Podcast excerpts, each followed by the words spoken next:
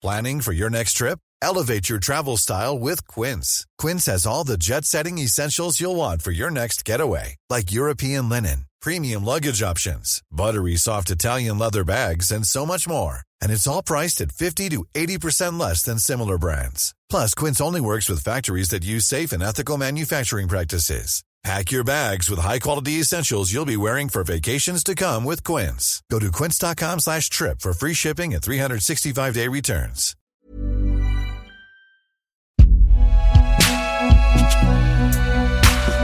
Produit par Binge Audio.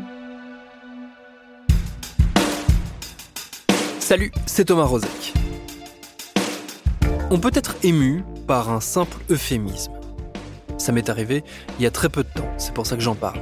C'était dans le très beau livre de J.D. Beauvalet, un livre qui s'appelle Passeur et qui vient de paraître aux éditions Braquage.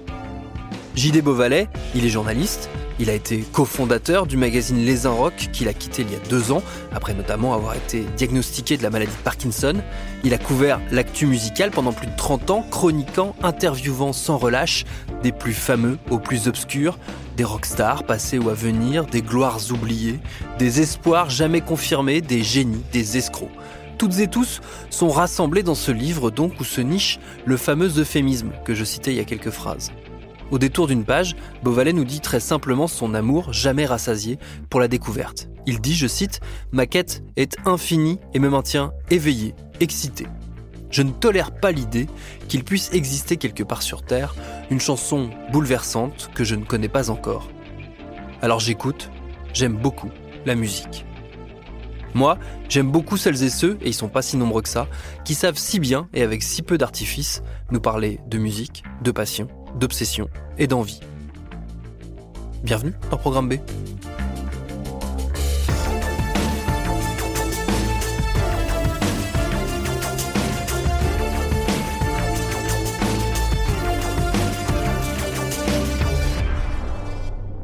Vous l'aurez compris, on va donc passer deux épisodes, celui-ci et le suivant, avec J.D. Beauvalet, né Jean-Daniel Beauvalet en 1962. Jean-Daniel, un prénom qu'il déteste, qu'il a rejeté au point de ne se faire strictement appeler que J.D., sauf sauf sur la couverture de son livre Passeur, où Jean-Daniel revient soudain. J'ai donc commencé par lui demander si c'était une façon de faire un pas en direction de cette première version de lui-même, dont il est pas mal question dans son récit autobiographique, où l'enfance tient une place importante. Alors il y a effectivement de ça.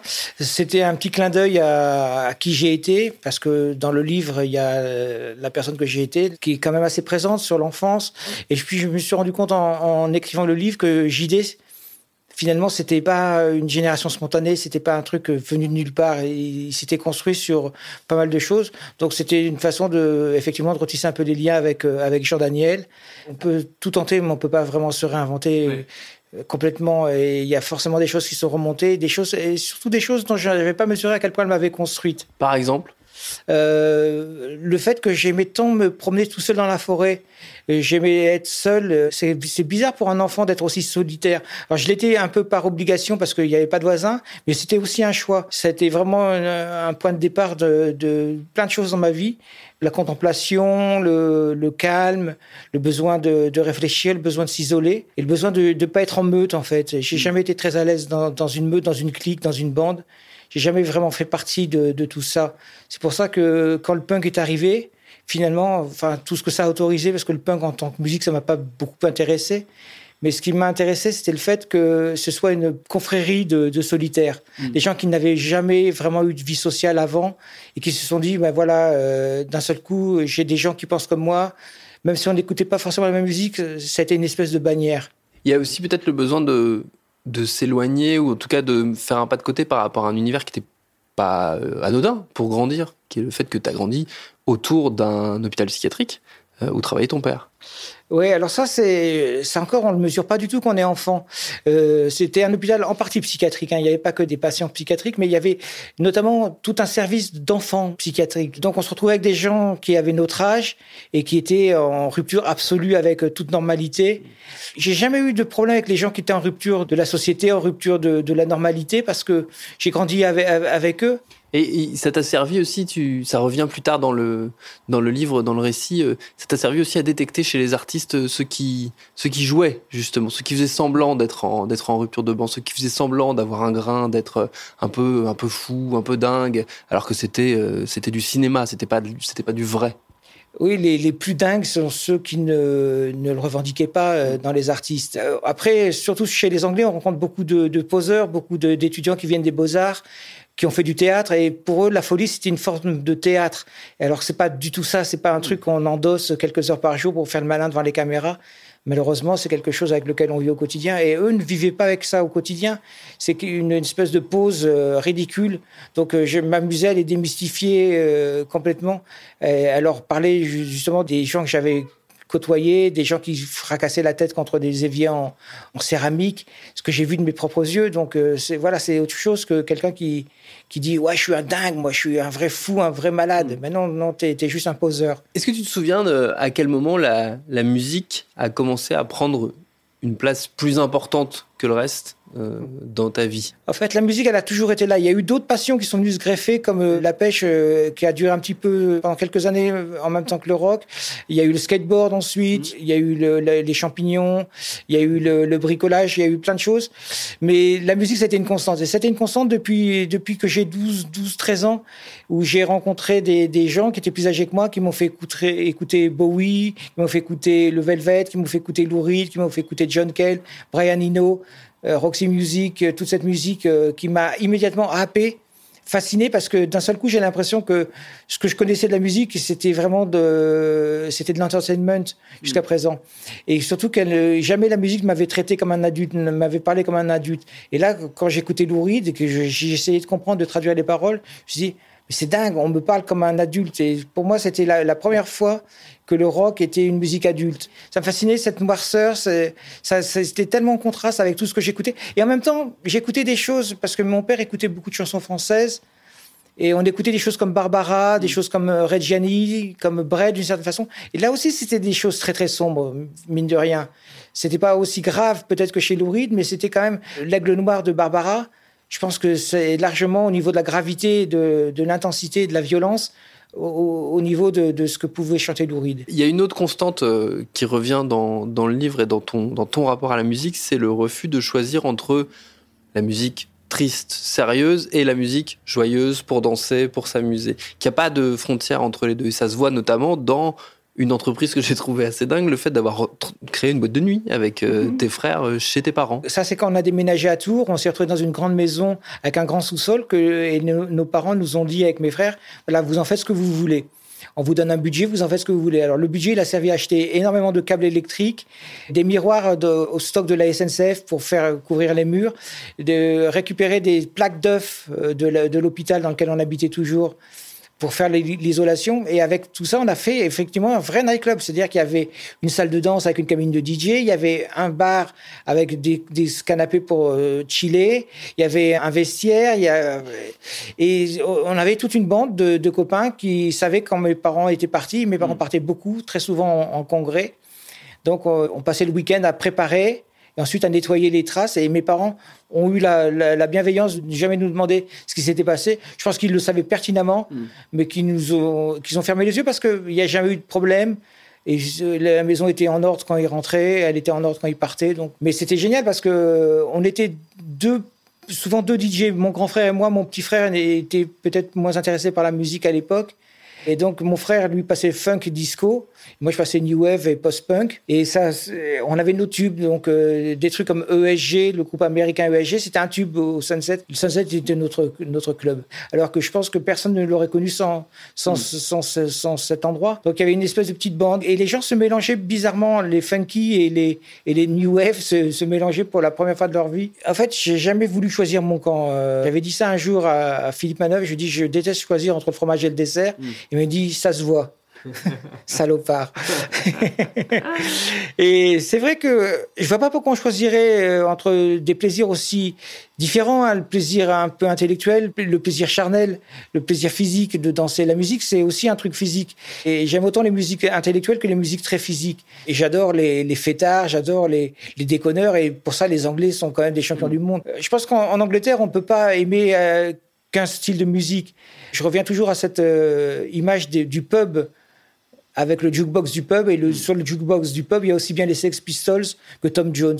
Mm. Et la musique, c'est c'est ça la musique en Angleterre. Je sais que tu aimais bien commencer tes interviews en demandant aux gens si- quel était un peu leur premier souvenir musical, la première chose, le premier son dont ils se souvenaient. Euh, moi, je vais pas te demander ça, mais je vais te demander plutôt, c'est quoi ton premier souvenir de lecteur? De, presse musicale Le premier journal qui m'a vraiment marqué, c'est un numéro de, je crois c'est le numéro 109 de mémoire, hein, comme ça. Je me trompe peut-être, mais de Rock and Folk, un spécial Lou Reed. Et là, euh, j'étais fan, fanatique de Lou Reed, ça doit être 74, 75, je crois. Et là, je, moi qui suis fanatique de Lou Reed, j'apprends énormément de choses sur Lou Reed. Il y a plein d'anecdotes, il y a plein de, il y a même des chroniques de disques que je n'ai jamais vues, des disques pirates, etc. Et là, euh, je me dis, euh, waouh, il y a des gens qui savent, qui, qui ont tout ça en tête, qui savent tout ça. Et là, j'ai une admiration sans borne parce que la plupart du numéro a été écrit par Philippe Manœuvre. Et je me dis que j'ai aucune chance. Parce que ces gens-là ont un tel savoir, une telle façon de relier les points entre eux. Moi, je suis incapable. J'ai j'ai ma culture, euh, ma petite culture toute minable. Et il n'y a pas Internet. euh, Donc, je me dis, j'ai aucune chance. Mais je ferai un bon lecteur. à défaut d'être un écrivain. Tu as mentionné l'Angleterre. L'Angleterre, évidemment, c'est un- une étape hyper importante euh, dans ta vie, c'est même euh, fondateur. Euh, comment tu te retrouves en Angleterre? Tu avais toujours rêvé d'aller vivre là-bas, travailler là-bas, ou ça se fait un peu par hasard? En fait, j'avais toujours rêvé d'être. euh, j'avais une obsession qui remontait à plein de choses, à la chanson de Marie Laforêt, euh, Liverpool, euh, je sais plus comment c'était la chanson, et la chanson de Julien Clerc, Manchester, euh, England, England, la, la BO de R. C'était des, des- deux chansons que j'aimais beaucoup, qui parlaient du nord d'Angleterre, bizarrement. Et ensuite, je suis devenu hyper fan de Joy Division, de toute la scène euh, Factory. Et quand j'ai appris que Factory Records ouvrait un club à Manchester, un entrepôt qui allait devenir un club, une salle de concert, et que je voyais qui, qui jouait à, à ce club, la Sienda, je me suis dit, il faut, faut que je sois là, c'est c'est- c'est obligatoire, j'ai pas le choix, j'ai plus le choix. Donc c'est en 80, 81 à peu près? 81, 82, T'as quel âge à cette époque-là? J'ai 18, 19 ans, et donc je, j'ai- j'ai- j'ai donné, je me suis donné toutes les chances pour partir, C'est- c'est-à-dire que je me suis fait faire des, un faux CV, des fausses lettres de recommandation sur du papier en tête que j'avais volé à la fac, qu'une copine anglaise m'avait écrite. Donc je me suis retrouvé euh, très vite euh, et sans aucune difficulté à la fac de Manchester comme euh, assistant en français et en droit. Alors que j'avais fait une année de droit où j'avais participé à 10 heures de cours. Donc j'avais une technique, c'est que les étudiants en droit étaient assez odieux. Ils ont très vite et tout de suite senti l'imposture. Donc je leur parlais très vite en français. Parce que j'étais censé leur donner des cours de droit en français. Donc ils comprenaient rien à ce que je leur disais. Donc j'ai réussi à tenir comme ça pendant un an sans, sans être viré. Par contre, euh, à partir du moment où je sortais de la fac, tout n'était que musique. C'est-à-dire que je courais chez les disquaires, acheter les nouveautés, j'achetais des places de concert. Il y a des soirs où j'ai dû voir trois ou quatre concerts. C'est-à-dire que je partais en courant, je voyais trois, quatre chansons d'un groupe, trois, quatre chansons d'un autre groupe. Je partais en courant sur une autre salle pour découvrir euh, la fin du concert et une autre salle pour voir le rappel. Et c'était vraiment ma vie quotidienne. Donc euh, tout mon argent passait en musique et je ne, pensais qu'à ça, je ne parlais qu'à ça. Tous mes amis étaient liés à la musique. Donc j'avais vraiment l'impression d'être au, centre du monde que- dont je rêvais. Manchester, pour celles et ceux qui ne connaissent pas euh, trop l'histoire de la musique, donc à cette époque-là, c'est un peu l'épicentre du rock et bientôt euh, des musiques électroniques. Euh, ça, va se, ça va se mélanger euh, euh, là-bas. Euh, Il y a donc ce label euh, Factory, il y a euh, cette boîte, l'Hacienda, qui a été créée par les membres de New Order. Euh, à quoi ça ressemble cette ville et c'est quoi l'ambiance là-bas à ce moment-là? L'ambiance, elle était très, très exaltée dans la ville parce que il y avait l'Hacienda qui était le club le plus en vue d'Angleterre. Il y avait New Order qui était un des groupes les plus, les, les, les, les plus puissants à l'époque, avec qui sortaient des, des maxis comme euh, comme Blue Monday, etc., qui qui cartonnaient dans les charts, qui cartonnaient aux États-Unis, les Smiths qui émergeaient. Et ça, c'est pas c'est pas négligeable parce que ça, ça lève une armée des ombres. Beaucoup de gens qui comme le punk, des gens qui étaient un peu des parias de la société, des gens qui étaient en rupture, qui étaient en marge, qui étaient homosexuels, qui étaient des, littéraires, se sont retrouvés ensemble derrière les Smiths parce que c'était un, un porte-drapeau euh, assez, euh, assez virulent, qui avait de l'humour, qui avait de la flamboyance, mais qui venait du même endroit qu'eux. Donc la, la, la, ville était en effervescence. Mais je me suis rendu compte que euh, elle avait une bonne, là à l'époque, elle avait une bonne raison d'être en effervescence. Mais même quand elle n'a pas de bonne raison, elle le reste en effervescence. Parce qu'elle est très maligne. C'est une ville qui est très futée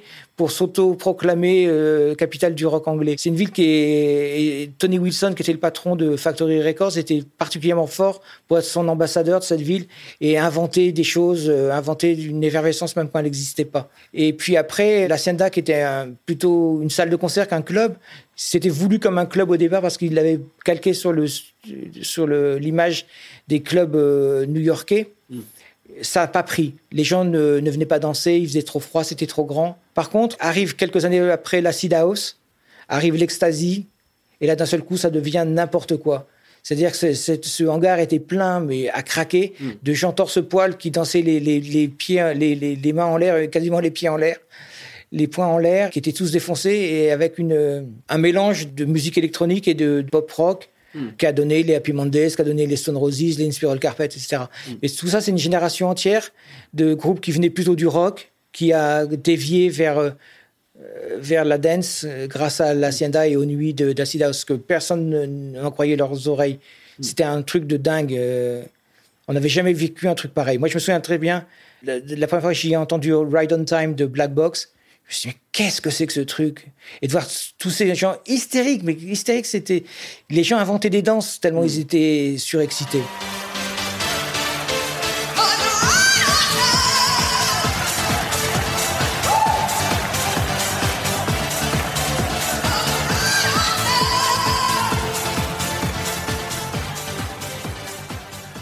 À quel moment tu te dis que en fait, tu vivrais bien de la musique. Alors, non pas en faisant des disques ou en vendant des disques, d'ailleurs, ça aurait pu être un, ça être un métier aussi, mais en écrivant et en racontant la musique. Alors ça, j'y croyais pas une seconde que je, je vivrais en racontant la musique parce que j'étais très très mauvais à l'écrit. C'était pas du tout mon truc, l'écriture. J'étais, je trouvais ça laborieux, je trouvais ça très pénible. Et puis le premier vrai, enfin j'avais écrit pour des fanzines euh, à Tours euh, dont un fanzine qui s'appelait Paresse éprouvante, où je racontais les concerts que j'avais vus, etc. Mais c'était, c'était vraiment pas satisfaisant du tout.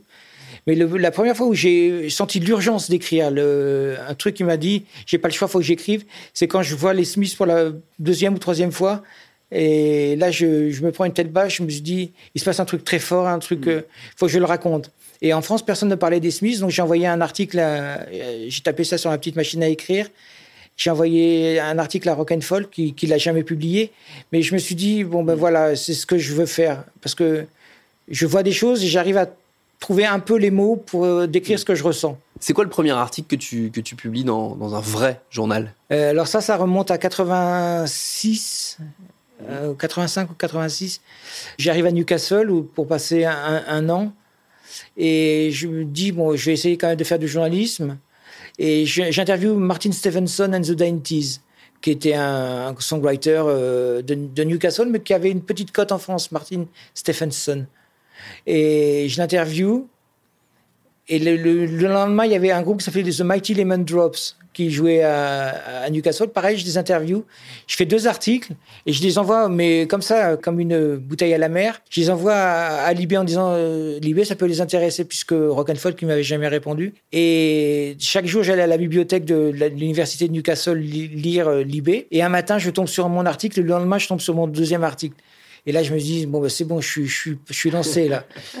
C'était tellement, j'étais tellement fier. Je pense que je me revois euh, hurlant, hurlant, de joie et faisant une petite danse de joie dans une bibliothèque où tout le monde était très studieux et très étonné de, cette réaction à, à, un bout de papier. Ça, c'était à l'automne 86. Et mon meilleur copain à l'époque euh, s'appelait Olivier Bas, s'appelle toujours Olivier Bas d'ailleurs. Il était attaché de presse chez Virgin et c'est un copain de notre bande de, de, de Tours. Et il me dit, ah, j'ai rencontré des, des garçons qui lancent un fanzine qui s'appelle Les Inrecuptibles vous avez les mêmes goûts musicaux, ça serait bien que vous vous rencontriez. Je dis, bah, avec plaisir. Donc, euh, je rentre en France pour passer Noël en famille, en 86, et je rencontre Christian Feuvret dans un restaurant chinois de Belleville. Et là, euh, on peut commencer à parler pendant une heure, deux heures, et ça dure, la, conversation elle ne s'est jamais arrêtée, en fait. Elle existe encore, cette conversation. pourquoi des euh, Pour changer, déjà. C'est surtout qu'on pensait qu'il pouvait y avoir un journal qui se crée, qui parle différemment de musique, de façon peut-être un peu plus sobre, un peu plus austère pour, pour certains. Je voulais que véritablement ce soit quelque chose que les gens euh, aient plaisir à lire euh, et non pas quelque chose de tape à l'œil, etc.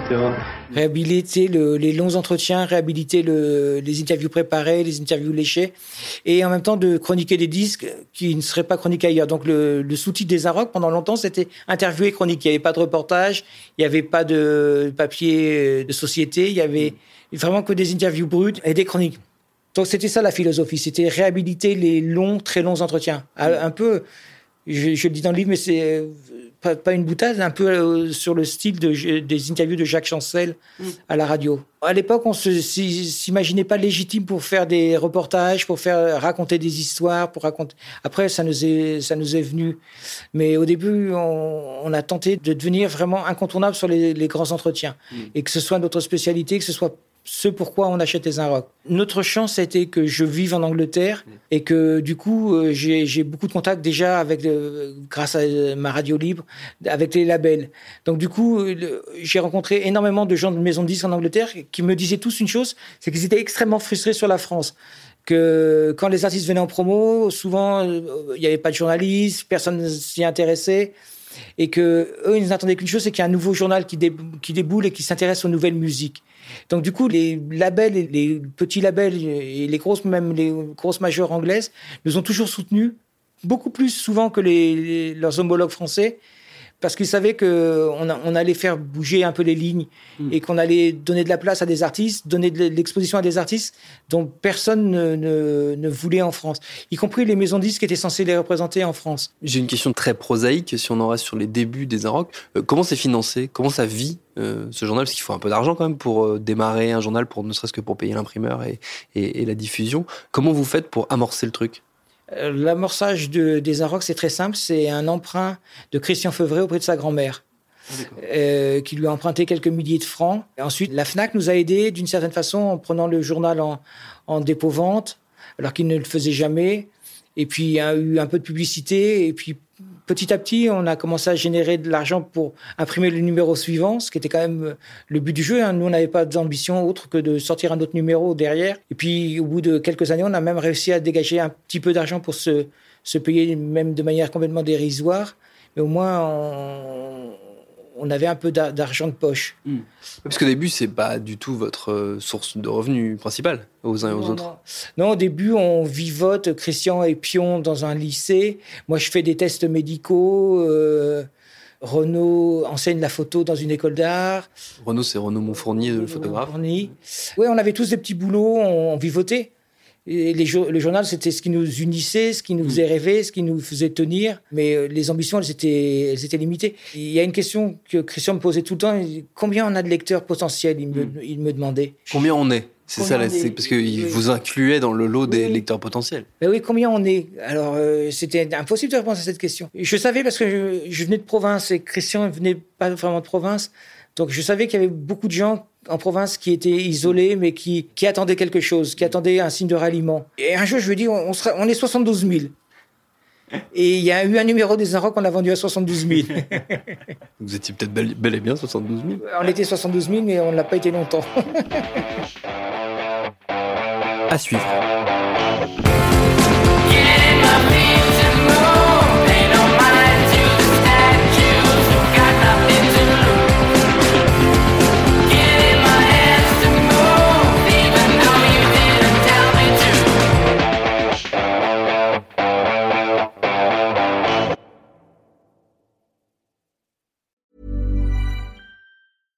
Small details are big surfaces. Tight corners are odd shapes. Flat, rounded, textured, or tall. Whatever your next project, there's a spray paint pattern that's just right. Because Rust new Custom Spray 5 in 1 gives you control with five different spray patterns. So you can tackle nooks, crannies, edges, and curves without worrying about drips, runs, uneven coverage, or anything else. Custom Spray 5 in 1 only from Rust-Oleum.